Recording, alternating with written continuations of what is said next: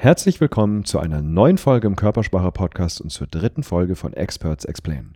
Heute spreche ich mit Yvonne Schöner. Yvonne Schöner ist Trainerin für emotionale Intelligenz und wir werden rund um das Thema emotionale Intelligenz sprechen und speziell zum Thema emotionale Schutzprogramme. Emotionale Schutzprogramme sind Automatismen, in die wir verfallen, wenn wir Stress kriegen, wenn wir zum Beispiel kritisiert werden. Und es wird in der heutigen Folge zum Beispiel darum gehen, wie du diese emotionalen Automatismen bei dir selber erkennst und auch, wie du aus diesen Automatismen aussteigen kannst.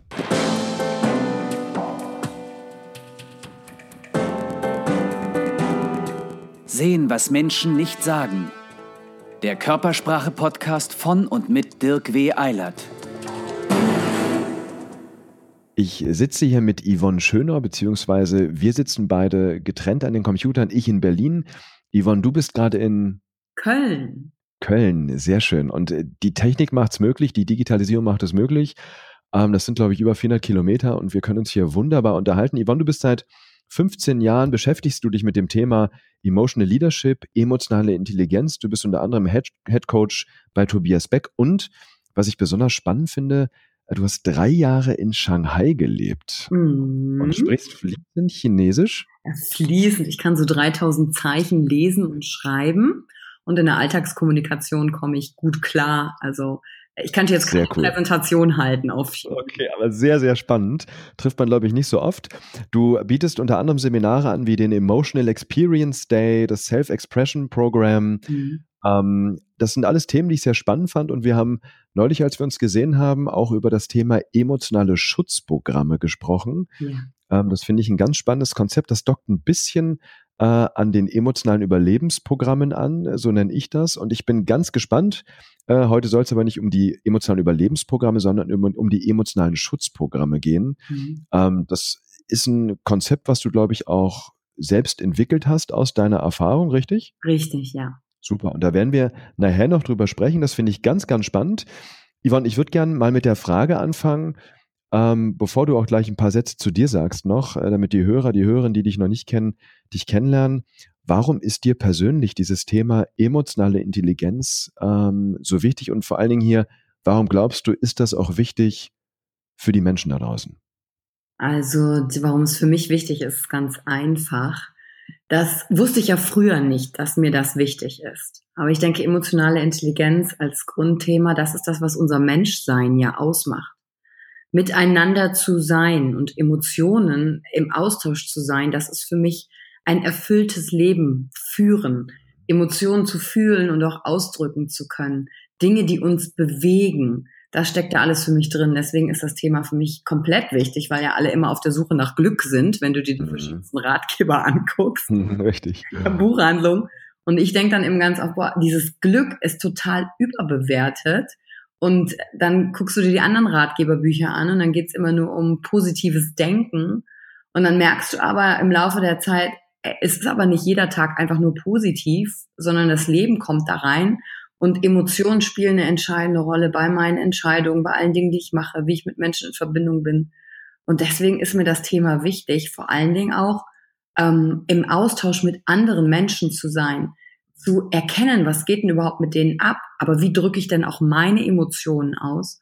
Und das bringt für mich das ganze Thema Authentizität, echt sein, wer bin ich auf den Tisch? Und diese Wer bin ich Frage ist ja so eine ganz leichte Frage, die man sich so im Leben stellt. Und ich glaube, da sind die Emotionen ein, haben einen ganz wichtigen Anteil daran. Und oft lernen wir halt in der Schule gar nicht, wie gehe ich eigentlich mit meinen Emotionen um. Ja, wir haben da Fächer wie, das weißt du selber, dafür stehst du ja auch ein, dass sowas an Schulen mehr unterrichtet wird.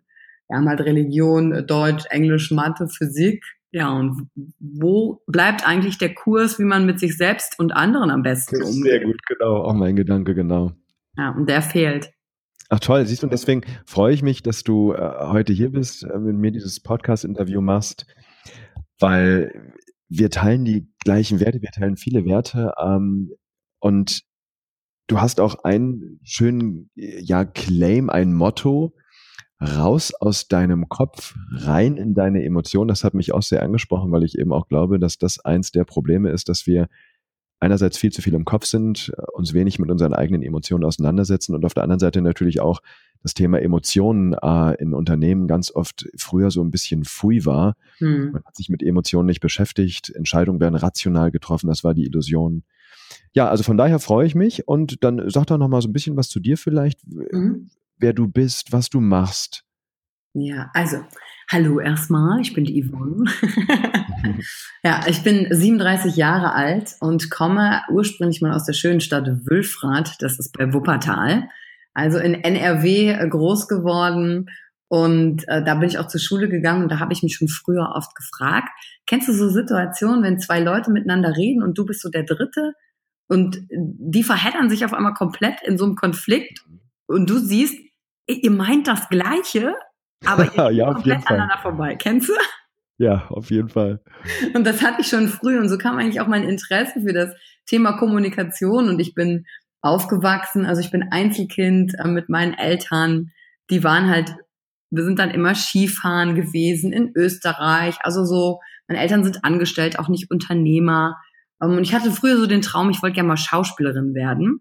Mhm. Und äh, weil ich eher so von der Art ein extrovertierterer Typ bin, also laut Witze machen und das ist so ein bisschen so meine Persönlichkeitsstruktur. Mhm. Und äh, das ist so der Werdegang dann von der Realschule. Ich hatte Glück, ich war so in einer bilingualen Klasse, habe Erdkunde, Geschichte und ähm, Politik auch auf Englisch gehabt. Und das mhm. muss ich sagen, hat mir jetzt im Nachgang extrem weitergeholfen, weil deshalb konnte ich auch, ich sag mal, relativ sicher ins Ausland gehen, weil ich eben mit Englisch weit vorangekommen bin. Und dann habe ich eine Ausbildung zur Werbekauffrau gemacht, weil in Werbung ja auch Sprache und Kommunikation mhm. und natürlich, ich meine, wenn du es heute durchblickst, Emotionen, da werden ja Begehrlichkeiten geweckt, mhm. was ich nicht habe. Das hat mich damals interessiert und dann bin ich nach München gegangen, habe da in einer Werbeagentur gearbeitet, auch als Junior-Texterin, habe dann mich aber entschieden und gedacht, also irgendwie möchte ich aber gerne noch weiterkommen und das reine Werbung war mir dann zu langweilig, weil es sich nicht so sehr in die Tiefe mit Menschen beschäftigt hatte damals. Und dann habe ich Kommunikationswissenschaften und Philosophie studiert an der Uni Duisburg-Essen. Also bin ich wieder zurück aus Bayern nach NRW und habe mich auch erst gefragt, muss ich ganz ehrlich sagen, hm, warum habe ich nochmal meine schöne Agentur mit meinem Mac eingetauscht gegen die tristen Universitätswände in Duisburg-Essen? Mhm. Und äh, ja, während des Studiums war ich aber auch nicht so ein klassischer Student, sondern ich hatte ganz viele Jobs gleichzeitig. Ich habe in der Personalberatung gearbeitet, als Headhunter Listen gemacht, wo Leute sitzen, und mich halt auch immer interessiert haben, was hat, was bewegt eigentlich Menschen, einen Job auch auszuüben. Also ich habe mhm. immer ganz oft die Frage gestellt, auch den, die Geschäftsführer, die ich getroffen habe. Erstens, was machen Sie da eigentlich? Und was macht Ihnen an Ihrem Job am meisten Spaß? Also wie haben Sie das gefunden? Weil ich für mich so auf der Suche war, was ist denn so eigentlich meins?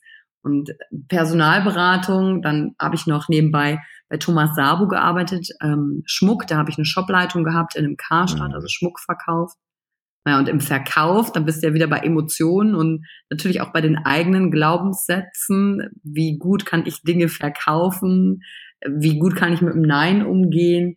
Ja, mhm. da habe ich halt tausend Sachen gemacht während des Studiums. Ne? So ist es dann irgendwie gekommen und dann, was habe ich eigentlich nach dem Studium gemacht? Ja, dann bin ich im Vertrieb gelandet. Richtig klassisch im Vertrieb. Field Support mit Weinpartys in Golfclubs dieser Welt Weinpartys gemacht, mhm. um wie so, ein so ein, so ein Tupperware-Konzept für Wein zu etablieren. Mhm. Und dann habe ich irgendwann aus Wein Wasser gemacht. Also du siehst, ähm, Verkauf habe ich mich extrem ausprobiert, auch mit Produkten, auch unterschiedlicher mhm. Preissegmente und dann habe ich aber gedacht, habe ich für mich gemerkt, mich macht das nicht an, einen Vertrag abzuschließen über 2000 Euro für einen Wasserfilter. Ich gesehen habe, die anderen Verkäufer, die sind da richtig drauf abgegangen, Provisionen zu kriegen. Und ich habe gesagt, nee, also irgendwie ist es das nicht. Das heißt, du hast für dich gemerkt, irgendwie gibt es noch mehr im Leben. Ja. Und warst nicht so richtig erfüllt bei den Sachen, die du gemacht hast? Absolut, ich war so mehr gehetzt auf oh. der Suche, so dieses, ich hatte das Gefühl, ich wollte was beweisen, hm. ähm, wollte mehr, wollte, ich, früher war Erfolg ganz wichtig im Sinne von Anerkennung, Geld von außen. Äh, ich habe das woanders gesehen, weil gefühlt, wir waren nicht reich, wir waren nicht arm familiär, wir waren ganz klassisch, obwohl ich heute sagen muss, Wahnsinn, wir waren ja immer Skifahren, wie teuer sowas ja auch ist. Aber das war so diese Suche, so dieses, ich will da irgendwie mehr, da muss es doch was geben. Deshalb ja auch das Studium und im Verkauf kann man mehr erreichen, aber eben gemerkt, boah, wie anstrengend das ist, weil sobald du ein Ziel erreicht hast, geht's direkt weiter und das ist nie genug. Und dann war ich irgendwann Sales Manager bei der Firma Partylight und habe 60.000 Kilometer im Jahr im Auto abgerissen und mich dann so gefragt, mit 33, will ich das hier so? Mhm. Und die Antwort war nein. Ich wusste aber nicht, was will ich denn dann eigentlich? Und in der Zeit habe ich immer viel mit Menschen gearbeitet, präsentiert, bin mit denen ihre emotionalen Achterbahnen durchgegangen, wie sie damit umgehen und habe mich halt gefragt, gerade im Vertrieb, wenn doch alle die gleichen Produkte haben, den gleichen Markt, die gleiche Ausgangsbasis, wieso ist denn der eine erfolgreich und der andere nicht? Mhm. Da muss doch irgendwas zwischen den Ohren stattfinden, also im Gehirn, mhm. wie die mit sich umgehen. Und dann habe ich die erfolgreichen, ähm, die, die heißen bei Partylight regionale Vizepräsidenten, Regional Vice Presidents, mhm. gefragt, wie hast du das denn gemacht? Ähm, hast du nicht diese Ängste, die neue Leute haben, die starten? Diese Zurückweisung von der Familie oder auch wenn Kunden nicht kaufen oder ich persönlich mag überhaupt nicht gern telefonieren. Und mhm. Leute anrufen und fragen nach was, oh Gott, also das konnte ich schon nicht in der neunten Klasse, als wir ein Praktikum machen mussten. Die haben gesagt, äh, das war ganz witzig, die Regional Vice Presidents sagten dann alle, und die waren unterschiedlichen Alters, doch, wir haben das auch. Natürlich habe ich mal keinen Bock. Natürlich mag ich nicht das Nein hören. Aber ich weiß halt, es gibt eine Systematik und so und so gehe ich mit mir um. Ich weiß, es hat nichts mit mir persönlich zu tun. Und da bin ich eben dem, den Dingen noch mehr auf den Grund gegangen. Was machen die denn emotional anders? Als auch wie, wie sprechen die denn mit sich im, im Kopf? Ihre eigenen Gedanken, dass die dann trotzdem weitermachen und nicht aufgeben. Und das war mega spannend. Ja, und so ging die Reise weiter über, über Trainings im Ausland, als ich dann nach Shanghai gekommen bin. Und da zu sagen, jetzt steige ich mal richtig ein. Wieso sind einige Menschen trotz Wissen und Inhalt und starken Botschaften nicht in der Lage, das einmal monetär umzuwandeln? Und wieso sind andere viel erfolgreicher und bekannter, obwohl die inhaltlich gefühlt irgendwie gar nichts machen, mhm. aber doch Menschen anziehen? Was ist da der Unterschied? Und diese Frage, was ist dieser Unterschied, die hat mich da begleitet. Und so hat sich auch immer mehr das Thema Emotional Leadership rauskristallisiert, um mhm. zu, zu gucken, worum geht's? Geht es wirklich um Zahlen? Zahlen sind im Endeffekt für mich das Ergebnis gewesen. Aber dass die Menschen bleiben, ist für mich die emotionale Bindung gewesen. Und wieso schaffen das einige besser und andere schlechter? Ja, und so mhm. ist es gekommen. Und dann wow. war ich bei dir, bei der Wingwave-Ausbildung. genau, und da haben wir uns kennengelernt. Genau. Beim Thema Emotionscoaching. Wow, Yvonne, super. Ich glaube, es geht ganz vielen Menschen so, das kann ich mir vorstellen. So dieses Gefühl, irgendwie gibt es mehr im Leben, zu merken, das, was ich jetzt mache, erfüllt mich nicht so richtig. Du hast für dich den Weg ja dann gefunden, das zu machen, was dich wirklich erfüllt. Mhm. Es gibt ja so diesen schönen Spruch, ich glaube, Kierkegaard war es, der es mal gesagt hat, wir können das Leben nur vorwärts leben, aber rückwärts versteht es sich besser. Mhm. Wenn du jetzt mal zurückblickst, was waren für dich vielleicht schon Signale, die du wahrgenommen hast, ähm, dass das noch nicht, dass du noch nicht das gefunden hast, was dich 100% erfüllt. Wenn du dir selbst mal einen Tipp geben würdest beim Zurückgucken, der vielleicht jüngeren Yvonne mit 25, hm. zwölf Jahre zurück, zu sagen, was wäre gerne ein Tipp, den ich, dem ich mein, mein, meinem jüngeren Ich jetzt geben würde, wenn ich nochmal zurückgehen könnte? Ähm, absolut. Das ist für mich ganz einfach zu beantworten. Ähm, sag sofort, wenn was ist. Wenn du was in dir spürst, drück es aus. Hm, super. Das wäre der absolute Tipp. Steh zu dir und vertrau dir da, weil Natürlich, ich bereue ja nichts von den Dingen und dem Weg, der passiert ist, weil das, das weiß man irgendwann ja, denke ich, ab einem ab gewissen Alter irgendwie, dass alles so sein muss und dass du ja daraus lernst. Aber das ist wirklich dieses, die Erfahrung zu machen. Ich kann für mich und meine Meinung einstehen. Weißt du, als ich als Sales Manager gestartet bin vor ähm, sechs Jahren, habe ich angefangen im Unternehmen und die ersten drei Monate waren für mich die Hölle. Ich bin von meinen ähm, Kolleginnen gemobbt worden ähm, ich bin in den Raum reingekommen, die haben nicht geredet, die haben keine Sachen mit mir geteilt und ich wollte nach drei Monaten kündigen bei dem Unternehmen. Mhm. Ich habe mich gefragt, warum? Was habe ich denn falsch gemacht? Und ich habe da alles Mögliche versucht. Ich war freundlich, äh, ich habe mich erkundigt, ich habe die unterstützt und irgendwann habe ich gedacht, also an sich ist ja eigentlich schon fast egal, was ich jetzt mache. Jetzt mache ich einfach mein Ding. Und ich durfte, habe von denen immer gehört, nie, Yvonne, äh, das darfst du aber nicht so machen, das steht nicht in deiner Job Description. Mhm. Und da habe ich natürlich gespürt, also Entschuldigung, Job Description, ich habe Ideen, die das Unternehmen nach vorne bringen. Und mich davon nicht klein halten zu lassen. Und da muss ich sagen, war mein Selbstwert damals, ich hatte Ideen, aber mein Selbstwert war recht klein. Ich habe mich nicht getraut, für mich einzustehen, so richtig. Mhm. Und dieses, diese Gefühle, so von wegen, sag mal, also jetzt hätte ich gesagt, Yvonne, sprich eher an bei so Kolleginnen, wenn du merkst, da ist was nicht und frag, hey, ich empfinde das so und so und ich denke das so und so. Wie machen wir jetzt weiter? Weil so macht es keinen Spaß. Da eher zuzustehen. Und interessanterweise, das habe ich ja erlebt mit 31 und es war mit 19 in der Ausbildung genauso. Also mein Muster hatte sich wiederholt. Hm. In der Ausbildung zur Werbekauffrau in Düsseldorf bin ich auch reingekommen. Gleiches Thema, drei Chefs, nur Frauen. Und ich bin diejenige wieder gewesen, die gemobbt worden ist. Also hm. äh, ich durfte nur am Empfang sitzen. Die eine Kollegin hat beim Chef irgendwas über mich erzählt, was nicht stimmte. Hm. Und ich hm. habe mich halt klein gehalten. Hm. Weil ich natürlich auch nicht wusste, wie verhält man sich. Dann hatte ich Angst vor Verlust. Darf ich was sagen? Verliere ich den Job? Und, und all das ja, ist ja kein ähm, Zufall, warum mir das zehn Jahre später nochmal passiert ist weil das dieses Muster war, was ich dann für mich durchbrochen habe. Und das ist für mich emotionale Intelligenz mir selber gegenüber. Super. Spüren, was los ist. Und ja. dann aber auch trotz vielleicht Angst einzustehen und auszusprechen, es auszudrücken.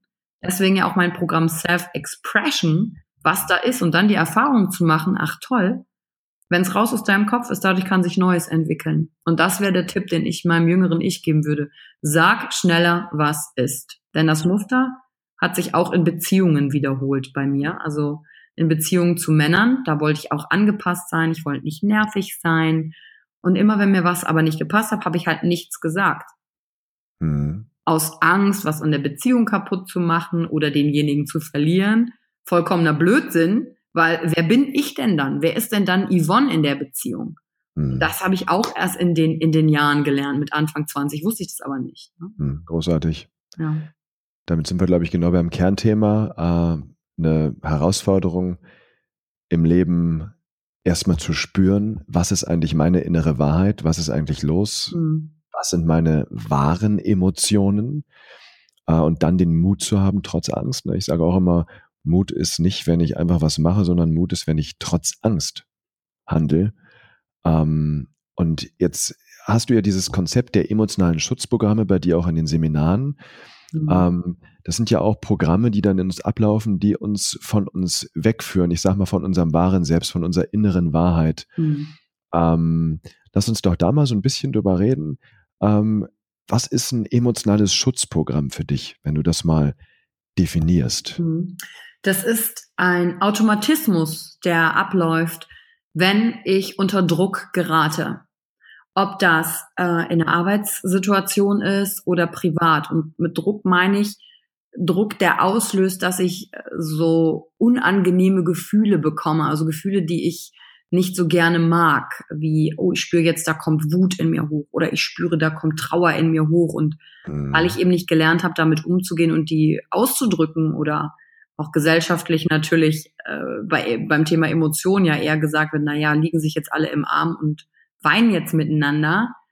Und, und das zu spüren und sagen, oh nein, das ist jetzt nicht okay, wenn ich jetzt hier mal wütend meine Meinung vertrete oder überhaupt diese Wut zu spüren, dann läuft das äh, Programm ab automatisch, weil ich das mal brauchte als Kind, um mich mhm. eben zu schützen mhm. vor anderen. Und dieser Automatismus, der läuft immer noch und sorgt dafür, dass ich natürlich erstmal zu mir selber nicht gut in Kontakt komme.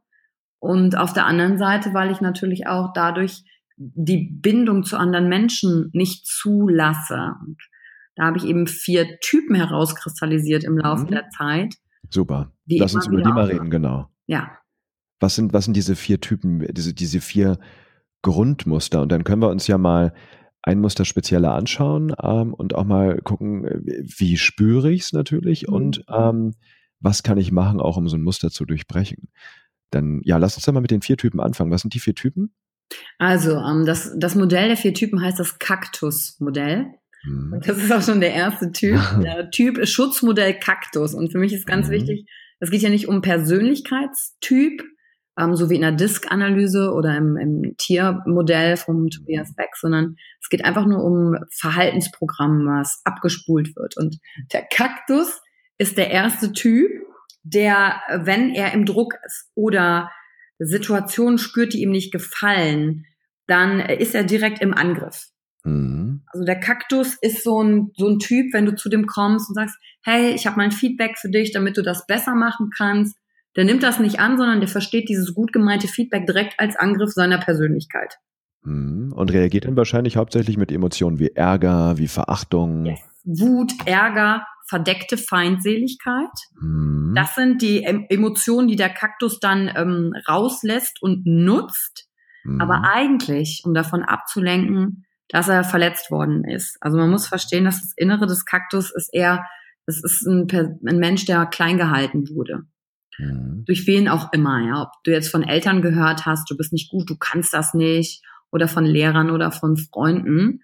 Und ähm, das Kaktusmodell, also Kaktusschutzprogramm hat sich daraus entwickelt, dass dieser Mensch sich gesagt hat, okay, das tut weh, dass mir andere das sagen. Ich möchte nicht verletzt werden.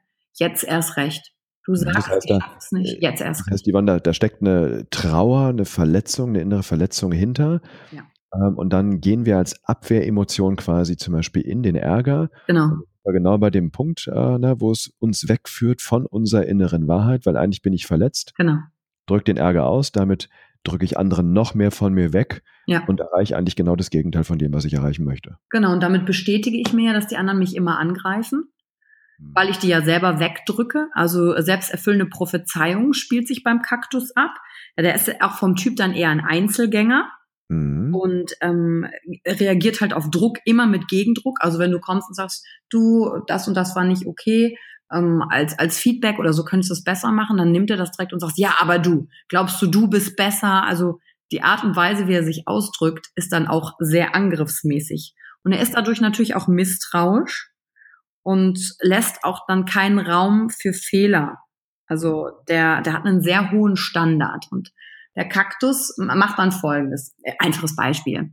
Stell dir vor, du bist äh, in einer Partnerschaft und äh, mhm. dein Partner soll draußen die, die Bäume schneiden. Ja, im Garten hat man gemeinsam gepflegt mhm. und Typ Kaktus sagt jetzt seinem Partner, hör mal, da könntest du mal die Koniferen oder die Büsche schneiden. Super.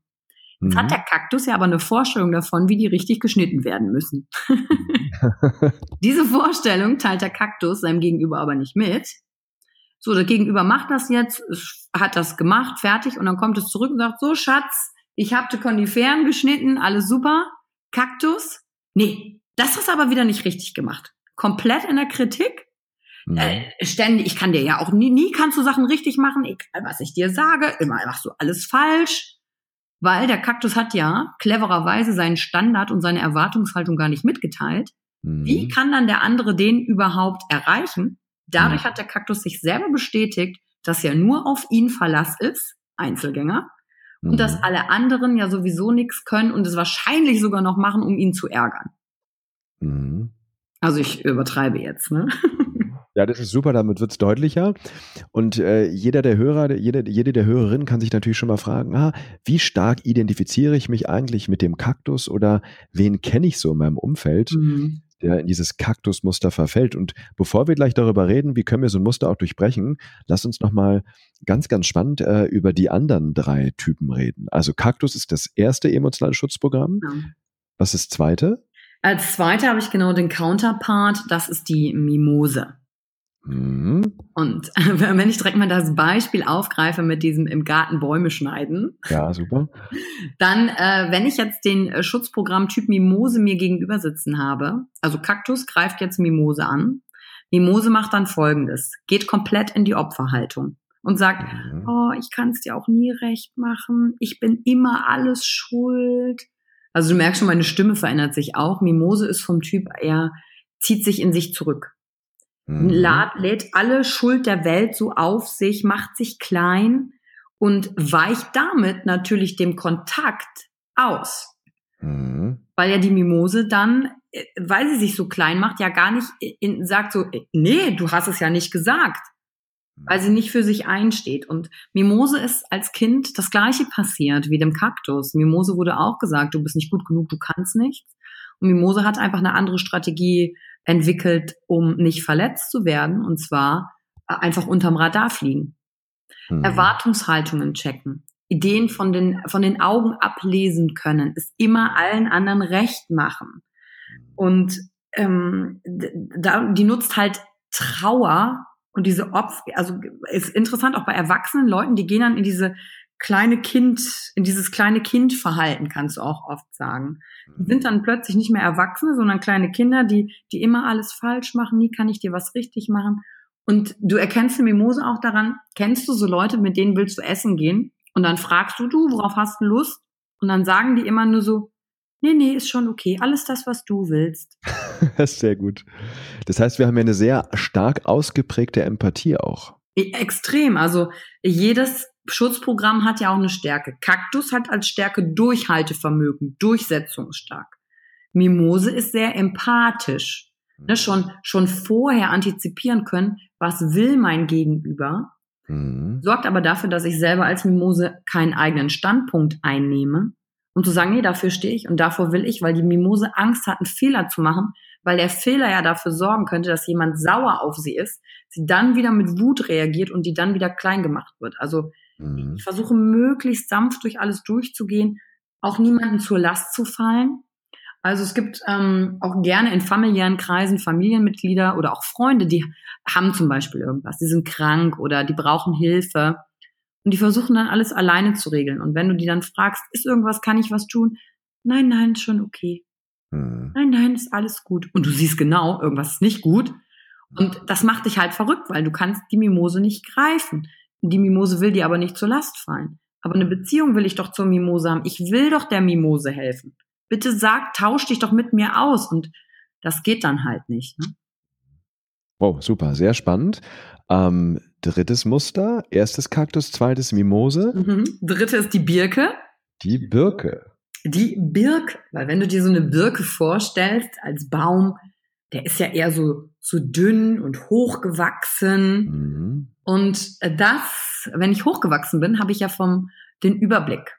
Mhm. Dann kann ich aus der Distanz heraus mit meinen Emotionen umgehen.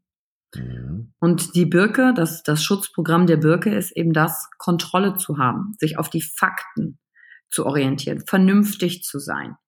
Birken werden eher so als arrogant, kalt und sachlich auch wahrgenommen.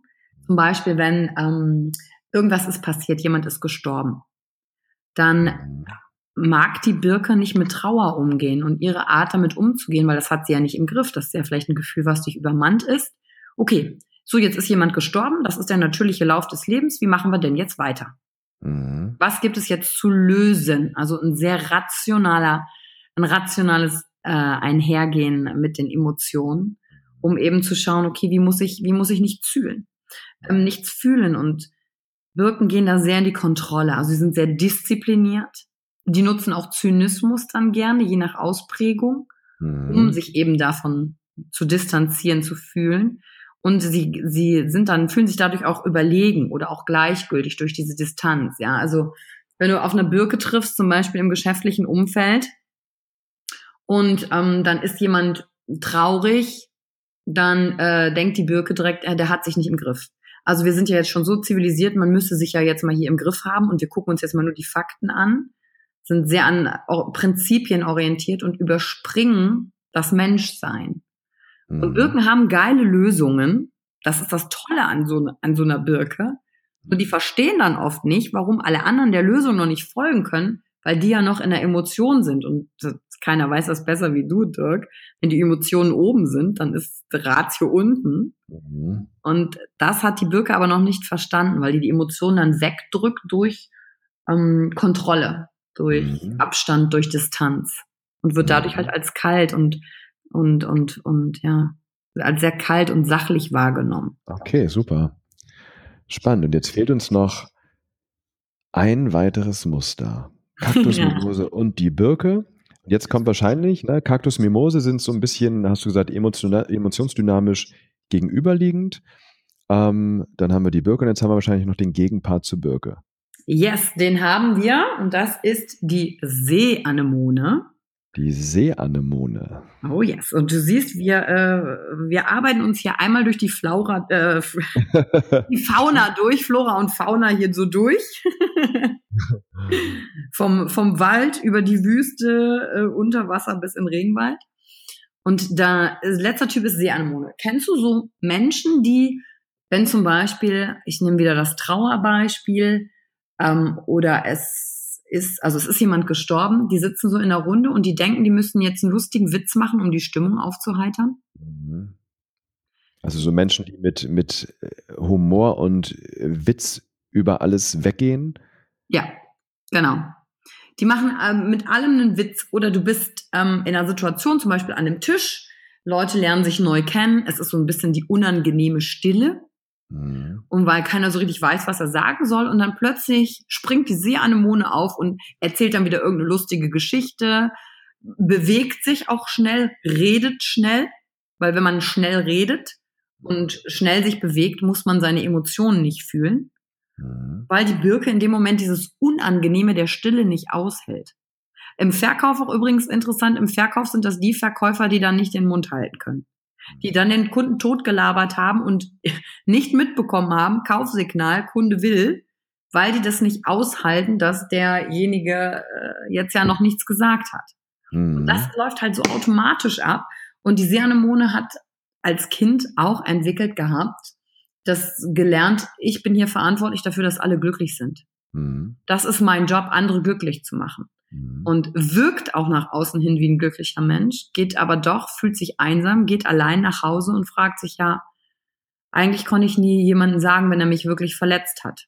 Mhm. Ein simples Beispiel, du kommst zu spät, Zeit ist mir ein, ein wichtiger Wert und dann sage ich nicht, hey, finde ich nicht gut, dass du zu spät gekommen bist, das macht mich traurig, wütend, ich bin enttäuscht, sondern ich verpacke das dann in Witz, ich sage dann zu dir, ja, Dirk, na, war deine Uhr kaputt? Haha, weißt du so. Mhm.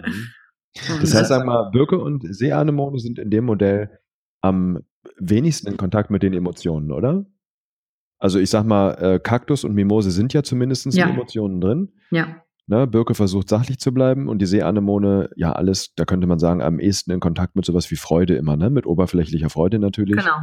Genau. Und so richtig im Kontakt mit dem Kern dahinter, das macht ja das emotionale Schutzprogramm aus, durch diesen Automatismus sind wir nicht mehr so richtig in Kontakt mit unseren wahren Emotionen dahinter, mhm. mit den Bedürfnissen, die da drin stecken. Und äh, das hinterlässt dann natürlich auch so ein Gefühl von Leere, weil man merkt, so richtig erfüllend war die Situation jetzt nicht und so richtig, mein Ziel habe ich auch nicht erreicht. Nee, aufgesetzter Spaß, ganz klar bei der Seanemone, ne? Die, die, hat aber auch eine Stärke, das sind die Ideen, die Kreativität und den Drive. Mhm. Dazu hat die guten Zugang, ähm, nur wenn die sich nicht traut, das dann in einem Meeting zum Beispiel im, im Job zu sagen, weil halt Druck ist, dann macht die halt eher einen Witz, anstatt mit einer produktiven Idee um die Ecke zu kommen. Mhm. Ja, sehr, sehr spannend. Ähm, das dockt komplett an an dem Motivkompass, den ich entwickelt habe. Äh, ich weiß nicht, ob wir den uns damals in der Emotionscoaching-Ausbildung angeschaut haben. Mhm. Ähm, das ist ein Modell, wo ich die Emotionen verschiedenen Hormonen und Neurotransmittern zugeordnet habe und auch verschiedenen Bedürfnissen. Und ähm, deine vier emotionalen Schutzprogramme docken eins zu eins da an. Ich habe äh, in dem Motivkompass einmal das neurobiologische Grundmotiv nach Durchsetzung. Mhm. Das korreliert zum Beispiel mit Testosteron. Ja äh, und mit Emotionen wie Ärger, Verachtung und auch Stolz. Das wäre hier der Kaktus. Absolut, ja, perfekt. Ja, dann haben wir gegenüberliegend, ähm, ich nenne das die Achse des sozialen Status, den Kaktus quasi im Hochstatus, gegenüberliegend bei dir die Mimose. Gegenüberliegend wäre es hier bei uns das neurobiologische Grundbedürfnis, Grundmotiv nach Harmonie, nach Geborgenheit. Das korreliert mit Oxytocin. Ja. Hier sind die Emotionen wie Liebe, wie Trauer, ähm, auch wie Scham und Verlegenheit, aber auch Schuld. Ja. Ähm, das ist die Achse des sozialen Status. Dann habe ich bei uns die Achse des situativen Status. Da haben wir einmal ähm, ein Grundmotiv nach Ordnung, nach Stabilität. Das wäre hier in dem Fall die Birke, ähm, was spannenderweise auch äh, mit Cortisol korreliert, neurobiologisch, ähm, was auch dazu führt, dass wir uns risikobewusster verhalten, wenn der Cortisolspiegel zum Beispiel hochgeht. Mhm. Und dann haben wir die Seeanemone. Das wäre hier gegenüberliegend in unserem Modell auch vom Grundmotiv nach Ordnung, das Grundmotiv nach Inspiration, ja. nach Leichtigkeit, was direkt mit Dopamin korreliert, wo wir so Emotionen haben wie Freude, Amüsiertheit und Interesse. Ja. Also von daher finde ich das ähm, sehr, sehr spannend. Und äh, Yvonne, ich sage bei Motivkompass immer, äh, für mich ist das kein Typologiemodell. Es ist letztendlich, sind es vier Grundmotive, die wir alle in uns tragen. Ähm, und wir haben natürlich Lieblingsspielfelder, auf mhm. denen wir uns bewegen. Und trotzdem haben wir natürlich alle Grundmotive in uns. Wie ist denn das bei dir hier in deiner Erfahrung mit deinen emotionalen Schutzprogrammen? Ähm, Gibt es da eins für jeden Menschen, wahrscheinlich weniger? Wie ist da deine Erfahrung? Ist das auch so, dass es da so, ja, bei den meisten Menschen so zwei Lieblingsprogramme gibt oder so? Ja, es gibt auf jeden Fall Mischformen und ich äh, nehme einfach mal mich selber als Beispiel. Ja, ich weiß ja, wie ich selber auf Sachen reagiere. Und zwar bin ich eine Mischung zwischen Kaktus und Seeanemone. Also wenn du willst, ist bei mir äh, Dopamin und äh, der Bereich der Inspiration, als auch das, was du mit Testosteron und, und Status, Kaktus mhm. ähm, vollbracht hast. Und mein Hauptanteil ist erstmal Seeanemone.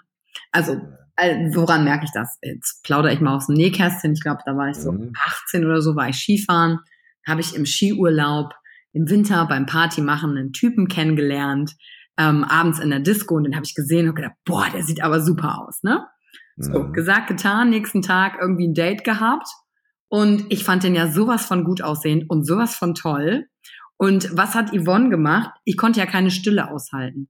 Mhm. Da hat die 18-jährige Yvonne gelabert und gelabert und, und Witze erzählt.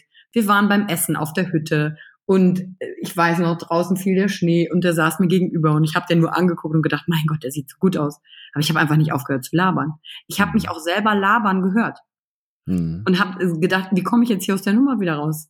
Weil ich diesen Flirt-Moment irgendwie unangenehm fand und ich mhm. wusste, wie ich damit umgehen sollte. Also und wenn der dann nicht einfach mal mein Gelabere unterbrochen hätte und die Initiative ergriffen hätte, um mich zu küssen, würde ich, glaube ich, heute dann noch sitzen und weiter labern. Mhm. Also, das ist definitiv mein Seeanemonen-Anteil gewesen, ne? Mhm. Mit dem ich auch heute noch oft auch habe, wenn ich, ähm, wenn ich merke, ich sitze an einem Tisch und da sind neue Leute, habe ich immer das Gefühl gehabt, ich muss jetzt dafür die Verantwortung übernehmen, dass die Leute jetzt hier miteinander in Kontakt treten, muss lustige Geschichten erzählen. Also ich bin so für die Stimmung verantwortlich. Mhm. Das Schöne ist, was ich jetzt heute aber kann, ist, ich weiß ja schon, dass ich das kann mit Smalltalk. Jetzt kann ich mich zurücklehnen, dadurch habe ich Freiheit bekommen und kann gucken, wer, wer von euch hat's noch drauf. Also ich mache mir da so ein innerliches Spiel jetzt heute draus. Mhm. Weil so nehme ich ja anderen auch komplett den Raum, sich auch mal auszudrücken. Aber das habe ich auch erst vor vier Jahren erkannt, dass das so ein Muster ist. Mhm. Und der andere Teil in mir ist natürlich Kaktus. Ne? Wenn mir jemand zum Beispiel nach einer Speech, ähm, nach einer Keynote ein Feedback gibt zu irgendwas, was ich gesagt habe, ne? Das ist mein erster innerlicher Impuls. Ja, genau. Wie viele Keynotes hast du denn schon gegeben? Also so abwertend. Mhm. Ich werte denjenigen dann innerlich ab mhm. ähm, und, und frage mich dann, äh, gerade wenn es vielleicht jemand ist, der äh, keine Keynotes hält, sondern einfach nur ein, ein Zuschauer ist, dann denke ich mir, ja, mach du doch erstmal ein paar, dann wirst du wissen, wie schwierig es ist. Mhm. Und da merke ich, da habe ich diesen Impuls, weiß aber dann, jetzt weiß ich ja, dass es mein Kaktus ist. Und dann, dann kann ich mir sagen, ah, Yvonne, derjenige kommt ja und meint das gut. Was kannst du denn davon mitnehmen? Und nicht im Angriff und den niederzumachen, ähm, mit der, mit dieser Person umzugehen, sondern zu sagen, ah, wow, okay, was steckt denn da für mich drin? Und so habe ich gelernt, eben mit diesen beiden auch umzugehen. Ne? Großartig. Das heißt, der erste Schritt ist erstmal klar zu erkennen, welches Schutzprogramm läuft bei mir primär ab. Genau. Was sind so meine ein, zwei Schutzprogramme? Ähm, das heißt, das kann jeder Hörer, jede Hörerin ja mal machen, jetzt so vielleicht in der nächsten Woche. Ähm, darauf zu achten, wie reagiere ich so in den Situationen, wo ich Druck kriege, wo ich Stress kriege, wo mich vielleicht jemand kritisiert. Bin ich eher der Kaktus? Bin ich eher die Mimose? Bin ich eher die Birke? Bin ich eher die Seeanemone in dem Moment? Mhm. Also äh, verhalte ich mich eher na, ne, als Kaktus, als Mimose, als Birke, als Seeanemone. Ich finde es immer ganz gefährlich zu sagen, ich bin. Genau. Na, ne, weil es geht ja letztendlich um Muster, die wir im Verhalten dann zeigen. Und jetzt natürlich die spannende Frage, wenn ich das jetzt erkannt habe, ich verhalte mich, oh, oft wie so ein Kaktus. Mhm. Wie äh, komme ich aus dieser Nummer wieder raus? Wie, wie durchbreche ich dieses emotionale Schutzprogramm? Also wenn mein Kaktus in mir hochkommt, und das ist auch der Tipp, den ich anderen Leuten gebe, dann, dann sage ich ja immer, sei kein Kaktus. Ich weiß, ich spreche das auch quasi auf Identitätsebene an, obwohl es ja Verhaltensebene ist. Dann verhalte ich nicht wie ein Kaktus. Dann eben in meinem Gegenüber erstmal zu sehen, wenn ich merke, oh, da kommt so ein Widerstand, jemand sagt mir was, das will ich absolut nicht. Mich zu fragen, okay, wo kommt das her? Dahinter zu blicken, den anderen als Mensch zu sehen, mhm. von Herz zu Herz zu wissen, und, und das ist wirklich auch eine meiner Überzeugungen, dass hinter jedem, was ein Mensch tut, erstmal grundsätzlich keine negative Absicht steckt, sondern da was Gutes drin steckt. Mhm. Und dann zu gucken, darin steckt ja auch Sicherheit. Weil derjenige, der mir ja das Feedback gibt, dahinter zu sehen, ich, ich greife mal mein Beispiel von eben auf, mit der Speech, wenn einer zu mir kommt und ein Feedback gibt, was ich noch besser machen kann, dann kann ich darin ja auch Wertschätzung sehen. Erstens, derjenige macht sich Gedanken um mich, damit ich besser werde.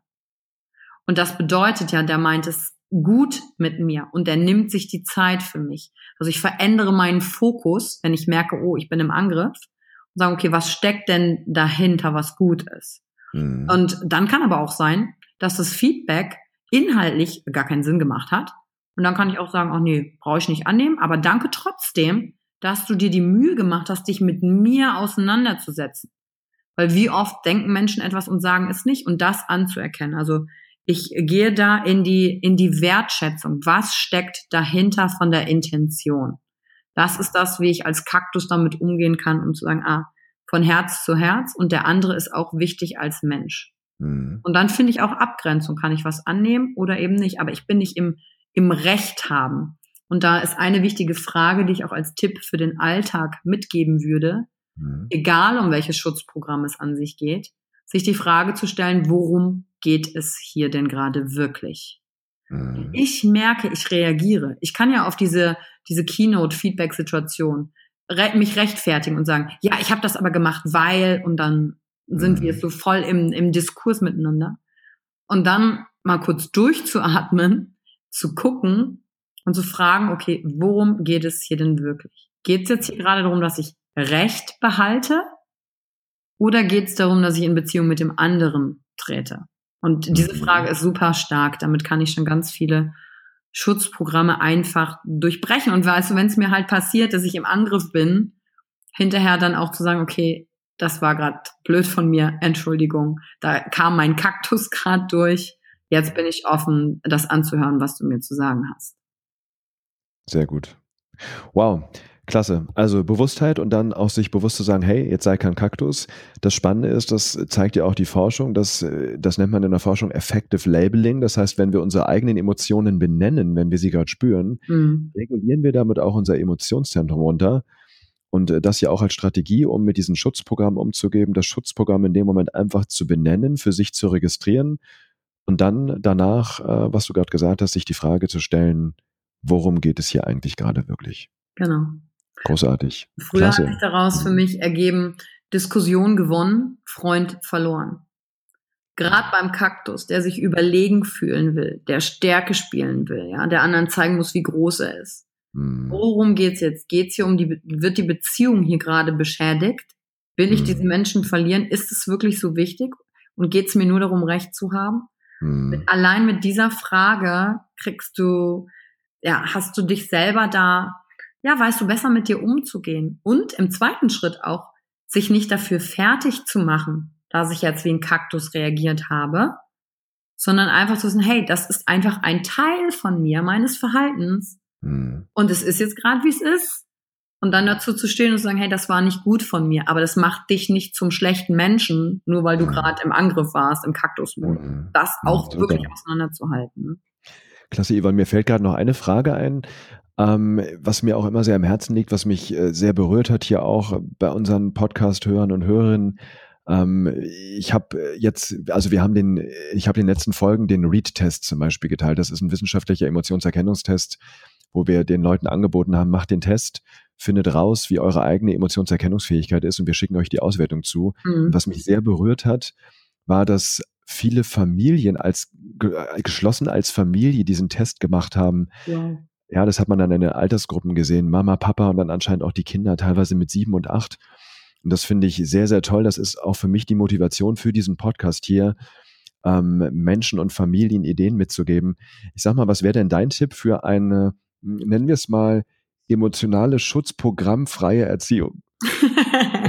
ja, also was kann ich machen, damit meine Kinder, ich habe ja zum Beispiel auch zwei Töchter, mhm. ähm, was können wir als Eltern tun, um, ja, ich sag mal, zu verhindern, dass massive emotionale Schutzprogramme entstehen? Also, erstmal möchte ich sagen, ich habe ja noch keine Kinder. Und ich weiß, was ich darauf antworte, aber ich will direkt dem vorwegnehmen, weil ja ganz viele Leute sagen, naja, du hast ja keine Kinder, wie willst du mir denn da jetzt einen Tipp geben? Mhm.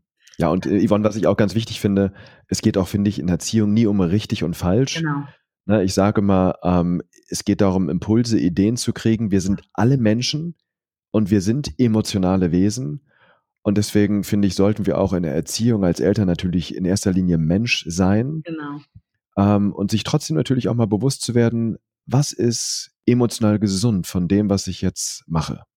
Ja, da, und, und darauf habe ich nat natürlich eine Antwort auch für mich, weil, was als ich am Anfang in diesen Trainings war, dann und ich gesehen habe, oh Gott, oh Gott, was alles quasi falsch in Anführungszeichen gemacht werden kann, da habe ich meinen Mentor damals gefragt, du liebe Zeit, wie mache ich denn alles richtig, wenn ich mal Kinder habe?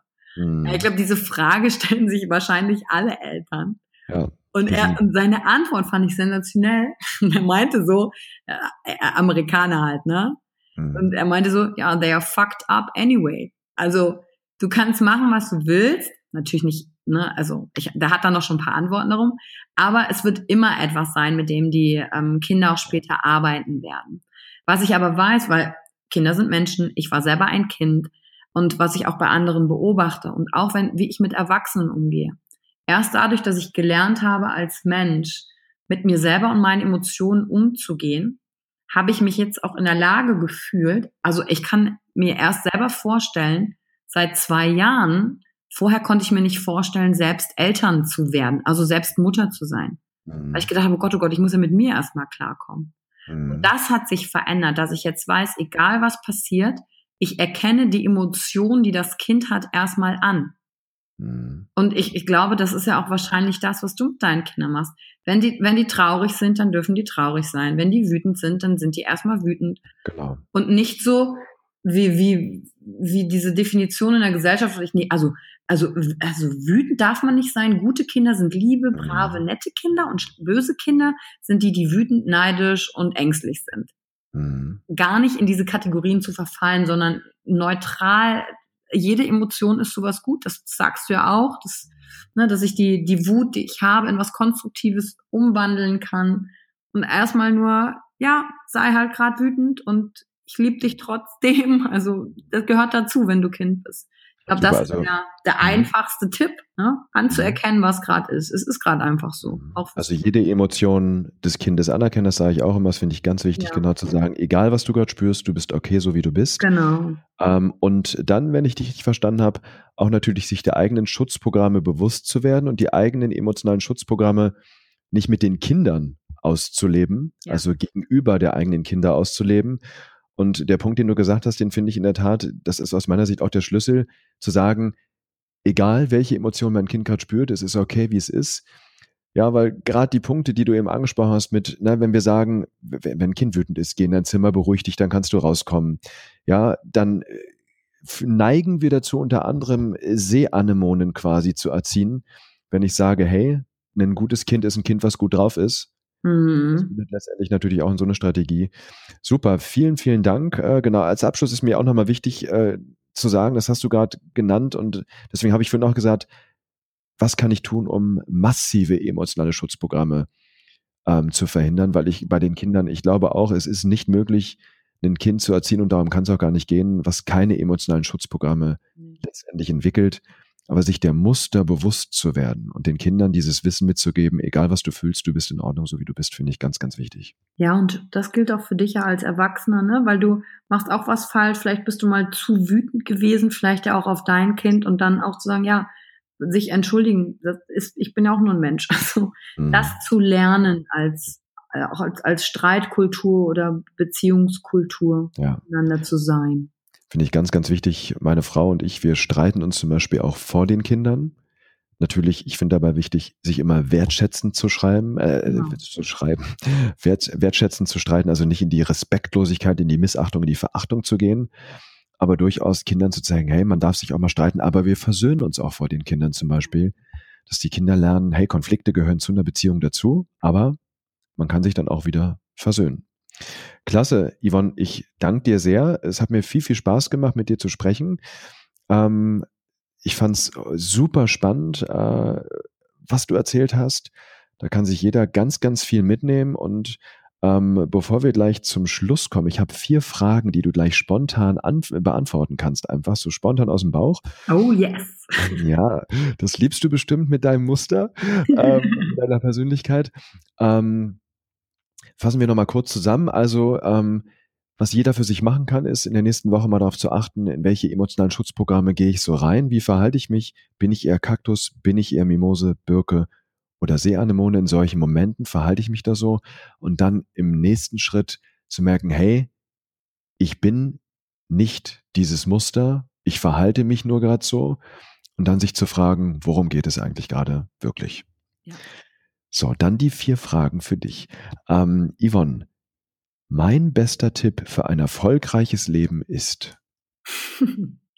mein bester Tipp für ein erfolgreiches Leben ist, zu fühlen und jeden Moment etwas Neues zu entdecken und sich die eigene Definition von Erfolg mal anzuschauen. Damit ich nicht dem Erfolg anderer hinterher renne, sondern wirklich mich frage, was bedeutet denn das für mich? Mhm. Das Buch mit dem größten Aha-Moment für mich war? Noch mich kurz überlegen. Hm. Neuerdings, das Buch mit dem größten Aha-Moment für mich war, ähm, Die Seele muss frei sein. Hm. Wer hat es geschrieben? Hm, weiß ich jetzt gar nicht. muss ich nachgucken. Macht nichts. Titel ist wichtiger. Sag mal in einem Satz, worum geht's? Äh, es geht genau darum, die Frage, die Beantwortung der Frage, wer bin ich? Mhm. Also ich bin der, der die Gedanken hat, aber ich bin nicht der, äh, der Gedanke. Also wo sitzt eigentlich Bewusstsein und wo sitzt Teil der Seele? Wer nimmt noch was wahr? Also das Großartig. fasst super zusammen, was auch meine Thematik ist, mit der ich mich beschäftige. Deswegen mhm. fand ich so interessant. Klasse. Ein magischer Moment in meinem Leben war.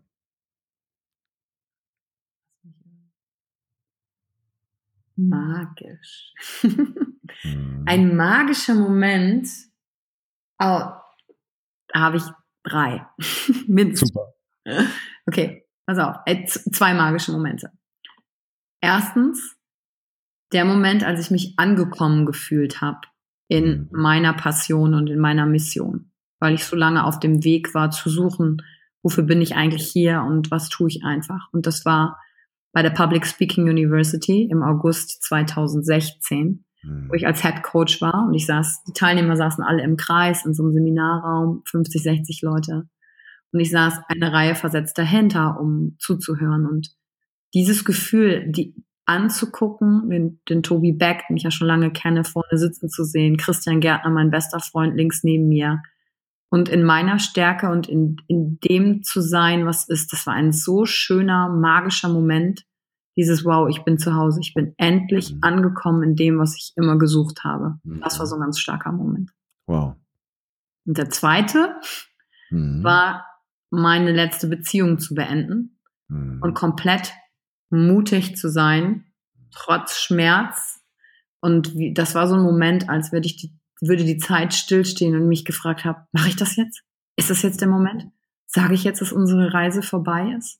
Mhm. Und da sowas von zu mir zu stehen und zu wissen, das tue ich jetzt für mich, das hier ist mein höchster Punkt der Selbstliebe. Mhm. Da habe ich sehr geweint. Das war ein, ein sehr schönes Schlussmachen für mich und ich habe das Gefühl, ich habe es ausgedrückt. Ich habe angefangen mit, ich liebe dich, habe alles gesagt, was ich toll an ihm finde und habe weitergemacht mit, und ich liebe aber auch mich. Mhm. Und das ist das, was ich für mein Leben will und habe das mhm. geteilt. Und danach bin ich ins Bad gegangen, habe in den Spiegel geschaut, in mein verheultes, mhm. rotfleckiges Gesicht und habe mich selber angeschaut und mir gesagt, Yvonne, ich bin stolz auf dich, denn das hast du für dich getan. Das waren meine wow. zwei magischen Momente. Ja. Wow. Und äh, der nächste Satz. Lebensglück ist für mich. Lebensglück ist für mich ein Leben voller Fülle in den Emotionen mit allem rauf und runter gelebt. Sehr gut. Toll. Ein schönes Schlusswort. Yvonne, äh, wenn die Hörer, Hörerinnen mehr von dir hören wollen, du hast den eigenen Podcast, den verlinken wir auch bei uns in den Shownotes. Sag mal ganz kurz, wie heißt dein Podcast? Raus aus deinem Kopf. Sehr gut. Hervorragend. Link in den Shownotes für alle. Einfach draufklicken, dann seid ihr direkt in Yvonnes Podcast. Yvonne, mir hat es viel Spaß gemacht. Ich wünsche dir eine ganz, ganz tolle Woche ähm, und wünsche dir auch viel Spaß mit deinem Podcast, mit den Sachen, die du machst, die du in die Welt bringst, für mehr emotionale Intelligenz in dieser Gesellschaft. Und äh, ich sage danke für das Gespräch. Oh yes. Danke, Dirk. Danke fürs Zuhören. Und natürlich bewertet den Podcast hier von Dirk. Denn durch ihn konnte ich super viele Sachen lernen, die mir auch geholfen haben, Begrifflichkeiten zu geben. Und wenn ihr in der heutigen Folge von Dirk etwas gehört habt, wo ihr sagt, boah, das hat mich besonders inspiriert, dann lasst es ihn wissen aufgrund eurer Bewertung. Danke für euer Interesse und danke, Vielen Dirk. Dank. Ich freue mich, dass wir uns auf dem Gebiet so toll austauschen können. Ja, ich freue mich auch. Tschüss. Ciao.